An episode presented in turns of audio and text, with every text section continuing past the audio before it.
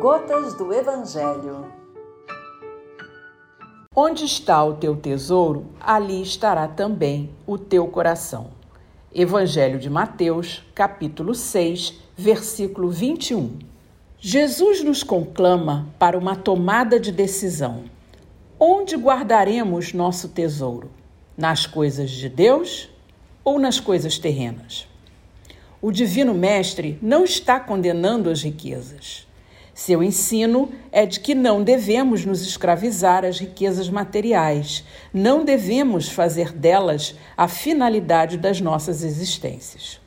O Mestre nos alerta, em sua bondade e sabedoria, para o grande erro de nos ligarmos às ilusões materiais. As riquezas materiais são transitórias emprestadas temporariamente por Deus, segundo nossas necessidades na encarnação, como úteis instrumentos de trabalho em prol da coletividade. Ao contrário, as riquezas espirituais são aquisições eternas do espírito, verdadeiras e imperecíveis, nossos tesouros no céu, que a traça e a ferrugem não consomem e os ladrões não roubam.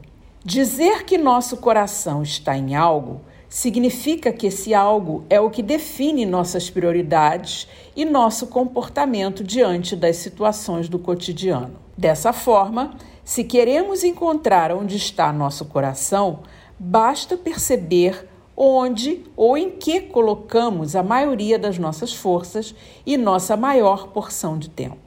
Liguemos nossos corações aos bens inamovíveis da alma, a caridade, o amor ao próximo, a prece, a fé, a pureza de pensamentos, de palavras e de atos.